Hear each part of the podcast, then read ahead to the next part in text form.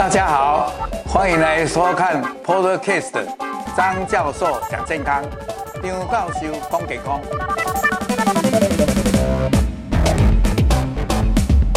好，那接着我们就请潘子明教授，我大概介绍一下，潘子明教授是，诶，台大农化系毕业，然后在以前，诶，这个农化系有两个很好的教授，一个叫苏远志，一个苏仲清，啊，他是苏远志的高徒。然后后来就是，诶，一路在诶在学术界发展，那也曾经当过那个，诶，以前那个现在的疾疾病管制室，以前叫做预防医学研究所，当过微生物组的组长，后来就回到台大当，诶，教授。那在生本来是农学院，后来改成这个生命科学院。那他的在这个益生菌和红曲的研究很多，有总共三四百篇的论文。都是那种就是诶有同载审查的这种学术论文发表。那今天他要讲的就是说，我们疫情期间诶怎么样来选择这个肠道的保养，怎么样来诶初吃健康就很重要。所以今天他会诶用三十分钟很精要的跟各位介绍。那请大家诶注意聆听。那有时候有什么问题，在三十分钟也可以跟他。诶，踊跃的发言发问，好，那我们就以热烈掌声来欢迎诶潘子明教授。啊，谢谢张教授的介绍，很高兴呢，今天能够有机会来跟各位谈谈，在新冠肺炎疫情期间肠道的保养。那各位要了解到，乳酸菌是所有保健食品里面。医生最接受的，别的都有医生会反对，乳酸菌几乎没有反对的。那我先很简单的讲，真的新冠肺炎跟益生菌是不是真的有帮助？当然有帮助，那是不是直接帮助？抱歉，还不知道，等一下会讲。但是间接的帮助是绝对有的，所以我今天会针对这几项来跟各位去做介绍。第一个是微生物跟乳酸菌，第二个它跟新冠肺炎有什么关系？第三个跟免疫调节有什么关系？然后疫情后的保健食品是怎么样变化的？那首先我要让各位了解到，各位还记得吧？当我们开始发现所谓的新冠肺炎 （COVID-19），第一个什么？买口罩，第二个买什么？酒精，这就是所谓的什么？抢购防疫商品。第二个呢？宅经济，哦，现在你看看，好多的车，呃，那个摩托车呢，都是在送什么食物吧？就是宅经济啊。第三个呢，保健食品真的是因为疫情而增加了。等一下我们会有数据给各位的。那乳酸菌是一种微生物，微生物跟乳酸菌又有什么关系？所以我先请各位了解到什么叫微生物。从字面上就可以看到，很小吧？看不到吧？要用什么显微镜来看吧，哈，所以它是一个好非常小，一般我们看不到的啊一个小生物。那有结构非常完整的，像细菌、真菌等；也有结构不完全的，像病毒，就是属于这一类啊。那它一定要用显微镜来看，啊，这大家都很了解的啊，所谓的显微镜哈。那它的对人呢有好有坏，到底哪些是好的？影响哪些是坏的影响？我们也看一下。不过呢，我要告诉各位，常常有人说：“哦，我吃的是乳酸菌，一定对什么有效？他吃的有效，我一定有效。”我要告诉各位，微生物跟人一样，有姓有名，姓潘名子明的，你上 Google 一堆，犯罪的也很多。你必须要把身份证找出来，才能够确定是哪一个潘子明。所以一样的。你要选乳酸菌，你要先认识益生菌怎么命名。我们平常都是二名，两个名字，属名跟种名。那我打比喻说，属名就像人的姓，种名就像人的名。姓跟名一样的，不见得是同一个人。刚刚讲过，一定要什么身份证字号。那微生物而言，它的身份证字号就是菌株编号。所以你看到。产品里面写乳酸菌，写了一个属名跟种名在那边，不要买。看看后面有没有身份证字号，因为身份证字号才能够表示这个菌是好的还是坏的。所以我要告诉各位哈，属名、种名、菌株编号才能够确定是哪一株细呃微生物微生物或者是乳酸菌。那你有这个属名，有这个种名呢，你就可以上网去看哦，做过什么实验，得过什么奖，啊，到底啊真正做的临床实验有哪些啊？这些呢都是啊我们啊可以由属名、种名跟菌株编号来得到的。所以刚刚提到过发表的文献呐、功效的认证呐、专利的布局啦，这些都是哦我们哈可以从属名、种名、菌株编号。而得来的，那有好的，也有坏的。各位都知道，像乳酸菌，刚刚已经讲过了哈，啊，像那个呃醋酸菌啊，像像面包酵母，像红曲菌啊，这些都是好的菌，也有坏的菌，啊，食品中毒的。我们台湾呢是海岛型的国家，所以呢，弧肠眼弧菌是食物中毒最常见到的。啊，那当然，像诺罗病毒也是属于有害的微生物啦。那疾病的部分呢，霍乱啦、痢疾啦，这些大概我们现在都看不到了。台湾卫生太好了。不过退伍军人菌呢，现在老实讲还是有，在冷气的空调的那个哈里面呢会有的。另外像伊波拉病毒，这些都是哈。那我们常见的有啊乳酸菌的发酵产品啊，刚刚讲到的优酪乳啦、泡菜啦、酒呢。有发酵的，有蒸馏的，有再制的。发酵酒就是发酵完没有再经过蒸馏，酒精度很低。蒸馏酒就是再经过蒸馏的。那我想呢，各位一定要对于什么叫做白兰地，什么叫威士忌，一定要搞清楚。白兰地是水果酒发酵以后再经过蒸馏，谷类酒发酵以后再经过蒸馏就是威士忌。啊，所以这两个一定要搞清楚它哈。那再制酒，各位知道乌梅酒就是什么？把乌龙茶跟梅子拿来浸酒精，就酒精跟某些成分再经过制造，就叫做再制酒哈。那醋当然各位都很清楚的啊。另外像酱油啦、味噌啦、纳豆啦这些呢，都是我们常见到的啊微生物。那这几张这一张投影片呢，请各位要稍微注意一下，什么叫益生菌？注意哦，定义里面是讲活的微生物，死掉的就不叫做益生菌了，啊，那适量的摄入呢，对人体的健康有帮助。什么叫益生质？就是益生菌的食物，能够让益生菌呢长得胖胖壮壮的。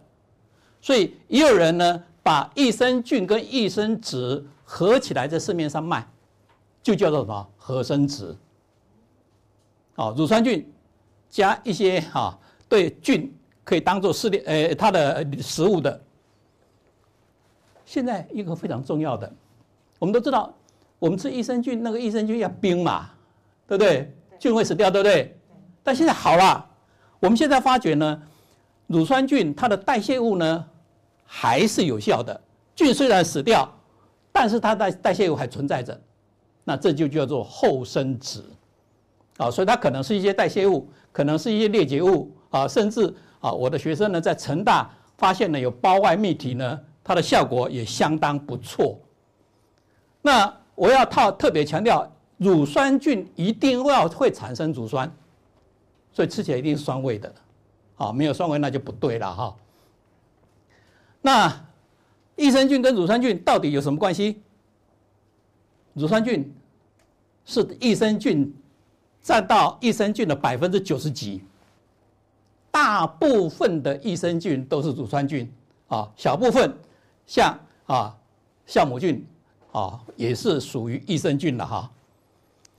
这一章呢，就是让各位了解到，大家对于益生菌研究，你看哦，第一篇论文在一九五六年发表，到二零零一年，经过了四十五年，才求由一篇变到一百篇。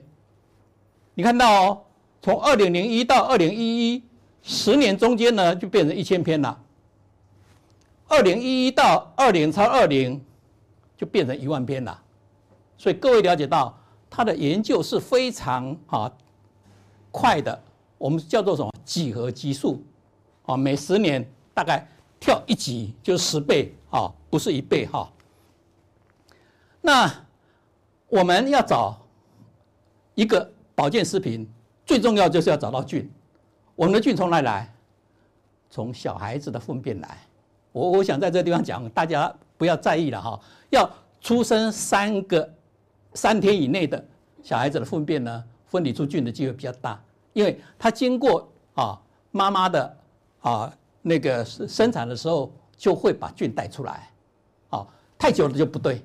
那我们的菌呢啊，也在德国的菌种保存中心呢保存。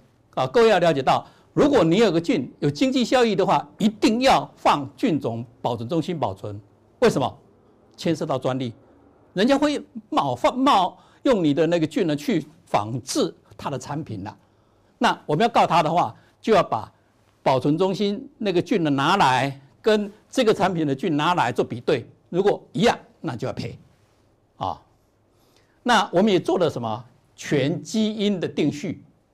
就是要判断这个菌是安全的，啊，每一个每一段基因会产生什么疾病是了解的。那我们发觉呢，没有毒性基因的序列存在啊。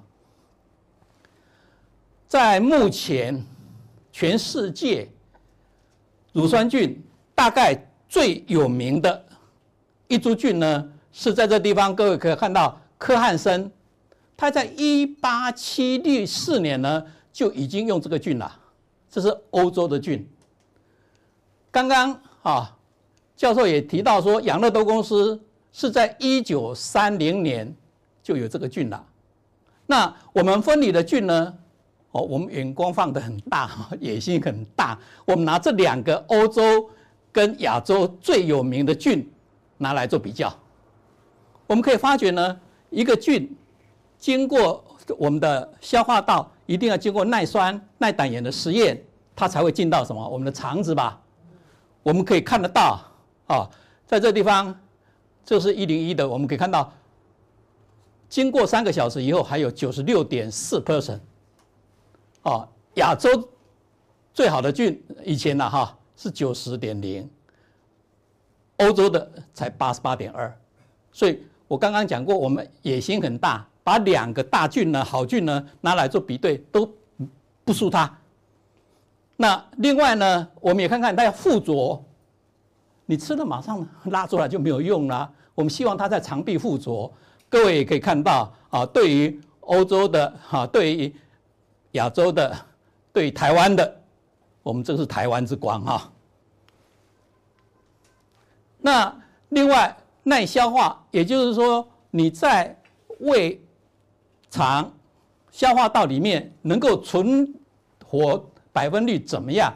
一样的，我们又可以发觉呢，哈，我们的一零一呢，台湾的菌比欧洲的、比亚洲的都要来得好。哦，这张相当重要。有的人喝牛奶会怎么样？缺什么？乳糖分解酶。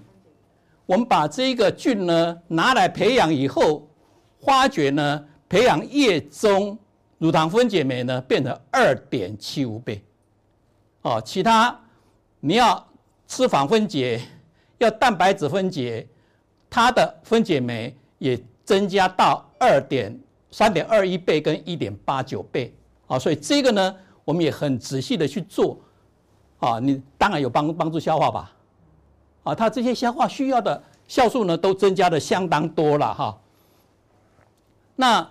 顺便呢，我们也做了一个实验，就是便秘的，他的肠壁会变薄。结果我们可以发觉呢，啊，这个变薄的，这个便秘的，然后呢，让他吃我们的好菌，台湾的好菌呢，我们可以发觉它的肠那个肠壁的厚度呢会恢复啊。这个是非常好的一张，有说服力的一张。我们可以发觉胃黏膜会损伤，胃溃疡吧。我们这是把老鼠拿来做实验啊，我们可以发觉用酒精来让它的肠壁呢受到损伤。各位可以看到，这红色的就是受到损伤的部分，受到损伤的部分，上面是没有喂食的，下面是喂食的。我们也可以用哦，把它做统计，要扫描，所以我们就把它红色的变成黑色的。我们扫描出来呢，这边范围好大，啊，这边范围比较小，哦，所以好的菌呢，也能够对我们的啊胃溃疡有帮助。那跟新冠肺炎的关系呢，我们大概看得到文献里面，就是这一张。大陆的国家卫生健康委员会，它简称卫健委，啊，它出了一份啊，如何去哈诊断治疗的通知。他特别提到一句话，可以使用肠道微生态调节剂，维持肠道微生态平衡，预防继发细菌感染。各位要了解到，很多 COVID-19 过世的，并不是真的 COVID-19 过世，而是接着感染。哦，所以他特别强调，所以我要告诉各位，肠道微生物乳酸菌不是直接对 COVID-19 有帮助，但是对整个疗程有帮助。啊，那这是刚刚所讲到的。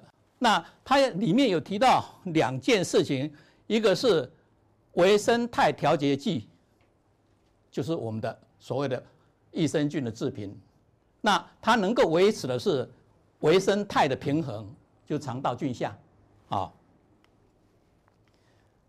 那我想这个是理论，我想就不要。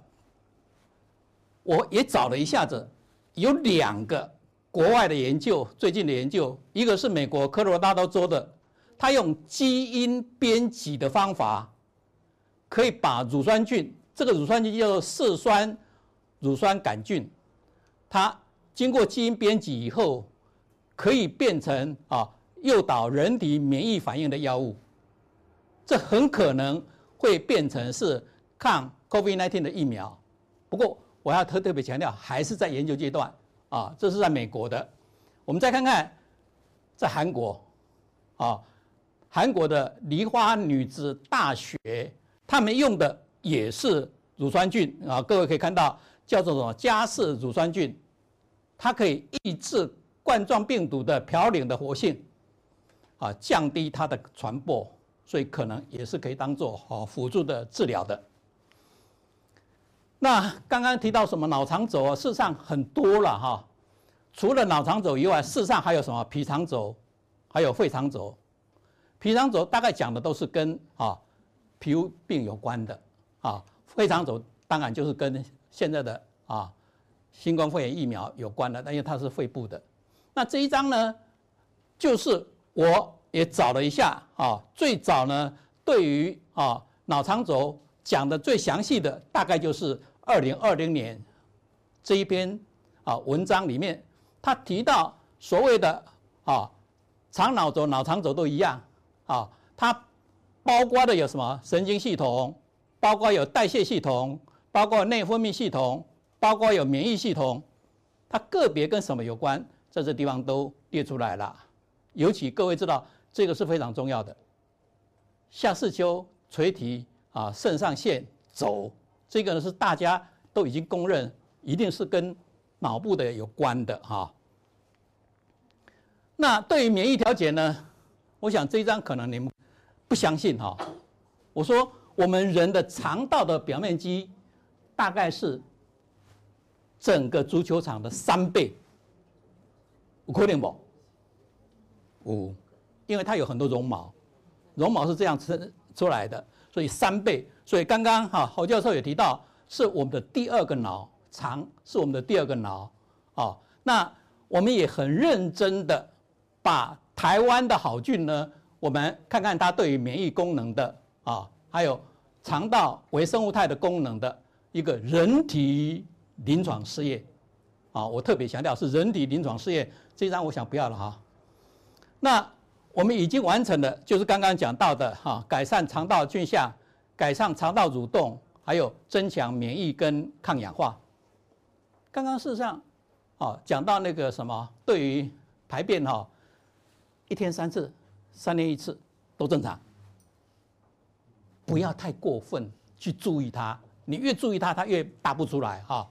那我们对肠道的菌相，好菌增加，坏菌减少，做出来，等一下我看到，对肠道蠕动，可以让我们肠道蠕动更快啊，可以免疫啊。那进行中的啊，这就是刚刚哈张教授所提到的，对于啊幽门螺旋螺旋杆菌的副作用，这个呢，我们就是跟台大做的，跟啊医学院的教授他们一个 group 在做的哈。那我们已经收了一百八十六个人，在做幽门螺旋杆菌的那个治疗的时候，会有很多的副作用。我们呢，就用好菌让它的副作用下降。啊，这个大概今年底吧，应该会做完实验解盲。啊，有报报告再跟各位啊说明。另外，我们也跟医院呢，在进行什么异位性皮肤炎的过敏的实验，啊，这个已经谈好了，IRB 临床试验的那个许可呢都拿到了，啊，所以我们也啊正在做。那各位了解到啊，一个临床试验呢，我们一定要有 IRB 啊，字号在这里，什么时候做，在哪里做，而且做完的结果呢，我们也都在二零二零年啊。科学杂志上面发表了，那我们就看看，我们这是在振兴医院做的啊，人数呢大概都是十八个左右啊，做出来呢，我们可以看到肠内的菌好菌多，坏菌少才是好的。那我们可以看到好菌的指标呢，卫福部就是用比菲德氏菌，用乳酸杆菌。我们会发觉，经过四个礼拜以后呢，它可以增加到四点零一倍跟四点二五倍，哦，所以吃的台湾的好菌呢，我们可以发觉好菌真的是增加了。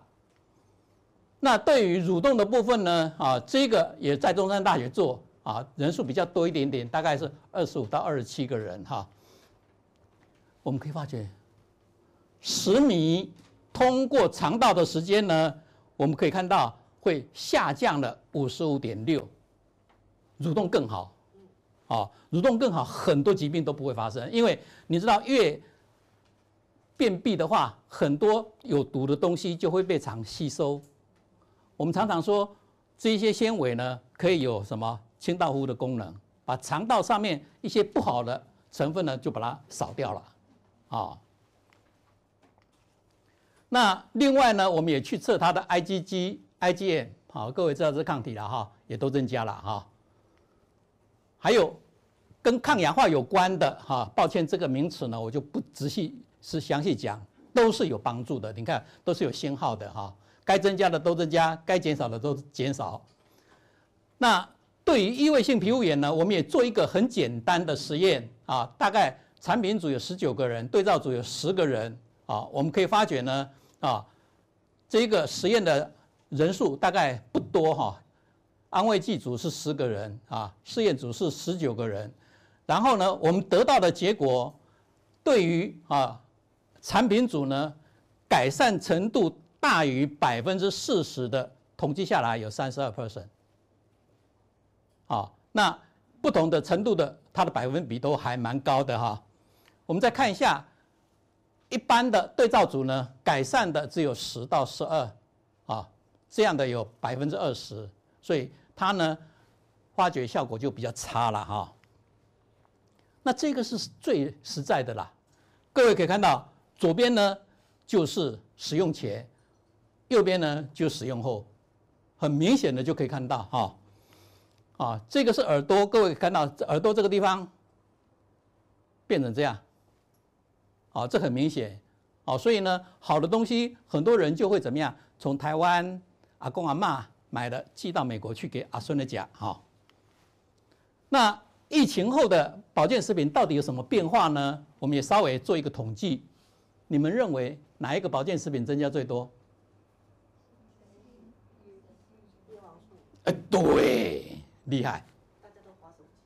叶黄素呢，从十五点二增加到四十一点零，增加了二点七倍。当然，益生菌也增加了。增加一点二倍，那有增加就有减少啊。哪个减少呢？维生素下降为零点二五倍，而鱼油也下降为零点五七倍。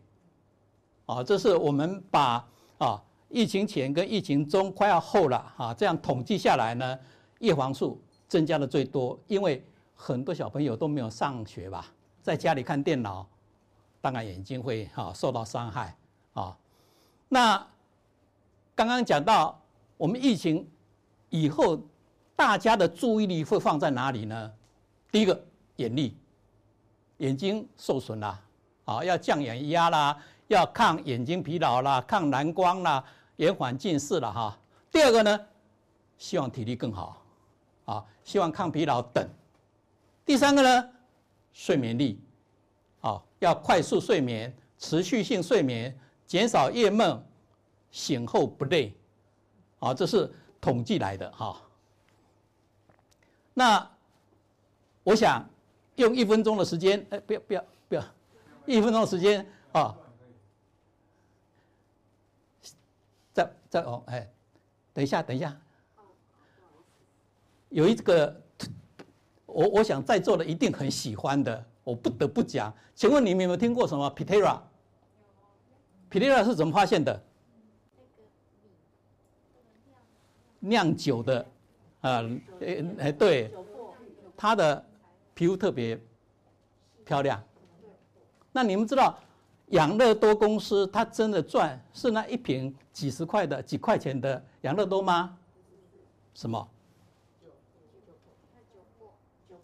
他没有做酒啊，他发酵的东西哈，哎，那我们也一样的把一零一用到化妆品、保养品，好。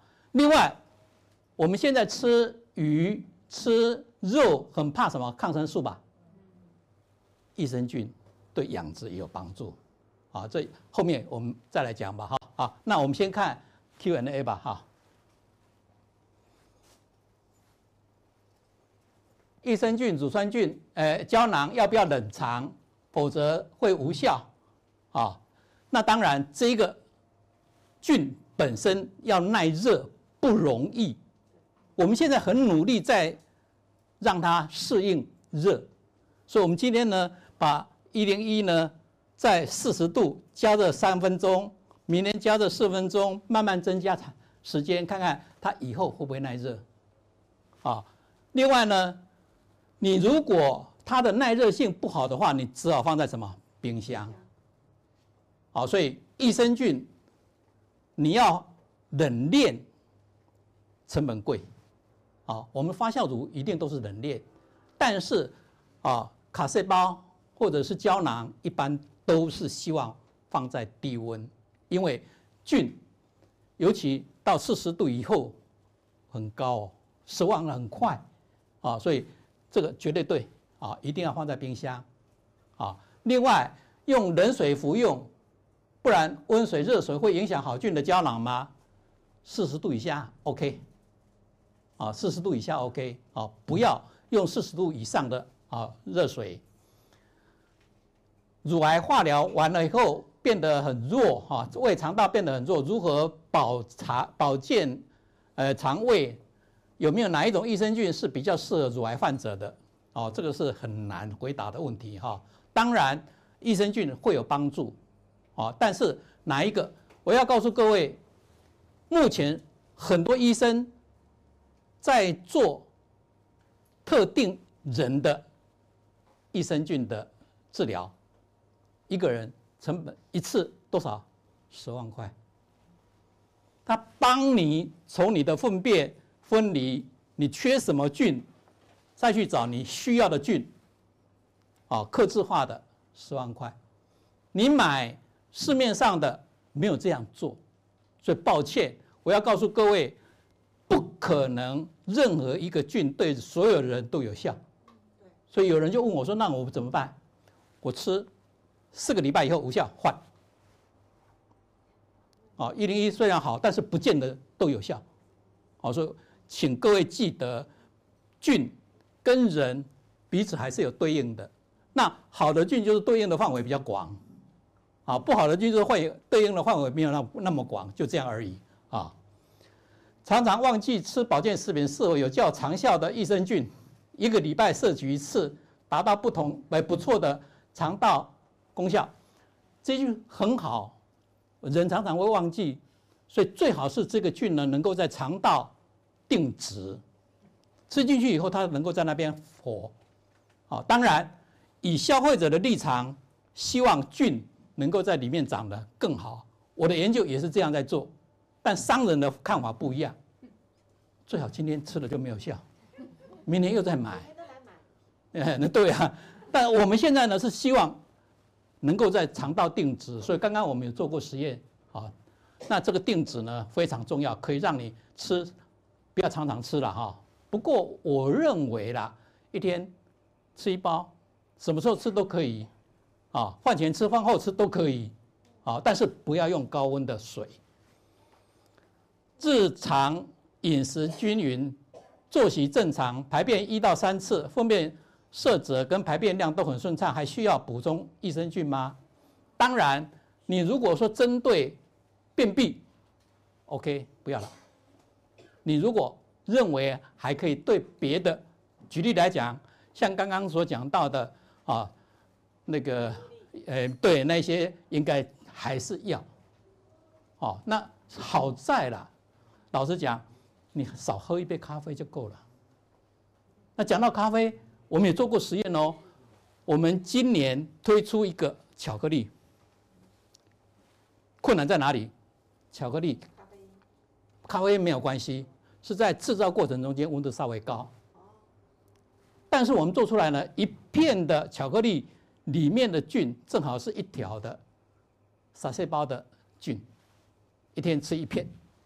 就可以达到保健的功效，这个我们在努力，啊，所以如果只是要便秘的话，应该就不要了啦。但是如果是别的目的，还是要，啊，那我再次强调，一天三次，三天一次，这个范围内都可以接受。当然每天最好，而且我自己的经验，蔬菜多吃。那刚刚也有提到，什么时候啊上一号都可以，但是养成习惯会有变异。好，我自己的习惯是早上六点多去运动一个小时回来，那时候最好，因为运动过以后呢比较容易排便。啊，所以好，我还是希望各位多吃纤维，我很努力吃。那吃纤维好的大便的颜色应该是黄色的，黄金色的。不要浮，不要沉，就是差不多，不要沉下去哦。太重也不对，太轻也不对哈。那事实上，我很明显的就是吃纤维多的话，排便就会多。那我再次强调，就是说，大便经过肠道的时候，会把肠道上面我们啊，比如说吃油炸的东西，有一些不好的东西在上面，它就会把它带走。哦，所以多吃纤维绝对不会错啊。还有吗？这个？啊啊，那现场看看各位有没有什么？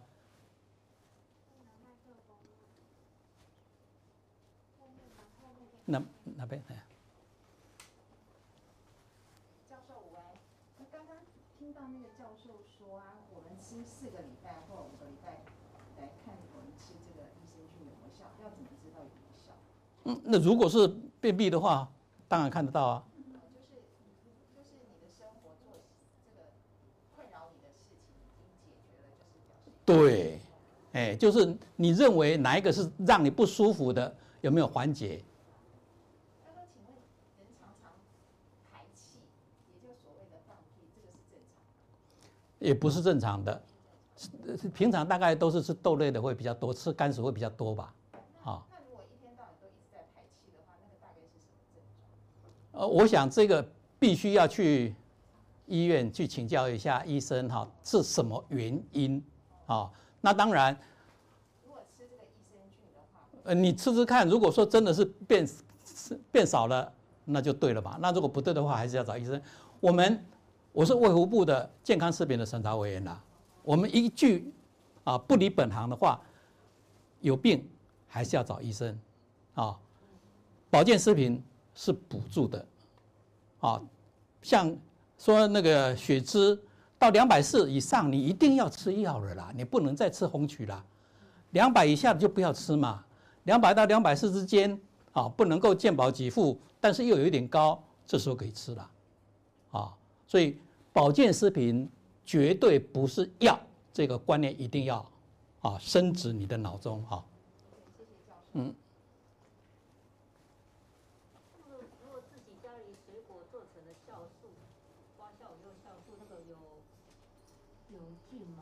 呃，我要告诉各位，因为我在学校的时候，每年都会去审 SNQ 国家品质标章。我退休以后，我就说我不审了。今年呢，去年呢，他又特别来找我，他说今年的案件呢，总共有一百多件，三分之一是乳酸菌，你一定要来。哦，那你刚刚提到的是乳酸菌怎么怎么样？哦哦哦，对对对，我我现在要告诉各位，酵素跟乳酸菌是不一样的东西，现在很多人都把它搞混了。酵素它是一种蛋白质，它有分解啊，比如说对蛋白质分解叫分蛋白质分解酵素吧，对脂肪可以分解叫做脂肪分解酵素吧。我们现在常常在市面上看到，把水果切烂了以后放到里面去，让它自然发酵，那就是酵素。那如果它接的菌是乳酸菌，得到的就是乳酸的发酵，所以酵素跟乳酸菌的发酵产物是很接近的。那对于乳酸菌呢，我要特别强调，市面上的产品，我们省了一百二十几件的，三分之一是乳酸菌，几乎菌的来源就只有四个，几乎所加的益生质就只有两个。也就是说，目前在市面上，只要人家来推销说哪一个菌不错，哪一个益生质不错，就拿来加起来就卖了。哦，所以在广告上面，你注意看有没有署名，有没有种名，有没有菌株编号。我曾经审过，他说他的有八十九种益生菌，我就问他哪八十九种，啊，我满栽。甚至还有，这个可能你们比较不容易懂哦。还有它的名字叫什么？噬菌体益生菌。我是科幻的噬菌，噬菌体加细。他说：“哎，人家跟我讲啊，我这个益生菌呢，可以把菌呢坏的菌杀死掉啦，吃掉啦。它叫做噬菌体，噬菌体是上法局的一个名字啦。啊，所以我们目前市面上的产品，老实讲。”很多根本不是学这方面的，就随便乱配，好，所以我还是建议注意看它的署名、种名、郡州编号是不是有。你上网一看，很容易查得出来的啊。好，诶，还有没有什么问题？还有没有什么问题要请教潘教授？没有关系，如果你们有问题的话，可以在诶。你们有一个那个意见调查可以写啊，我们会再转给潘教授，然后再回答。还有你们对于这些肠道的细菌啊、肠道的这些哈，诶，可以写给我的，我有，因为我以前也在看大肠直肠，所以很小的这种肠道的事情。其实拉肚子也不好，便秘也不好。你要适当，我常常讲软硬适中啊，要要刚刚好。你拉一直拉怎么行啊？你一直便秘也不行啊。特别便秘是因为日积月累哦，真的会一些不好的东西再弄进去。所以刚才那个侯教授他都有讲，因为那个帕金森的人呢，常常便秘的很多，就是这样。哎，这个就要大家想。好，那我们今天因为时间的关系就到这里，大家就把那个诶。满意度啊，还有建议的事项给我们。事实上，我们都很希望你们的回馈。那今天，诶，在线上的朋友，如果有什么问题，也可以再陆续也给我们指教。那我们这个以后会放在那个诶 YouTube 的上面，诶给大家看。好，那我们今天在这里，我们再次谢谢诶潘子明教授，谢谢谢谢谢谢。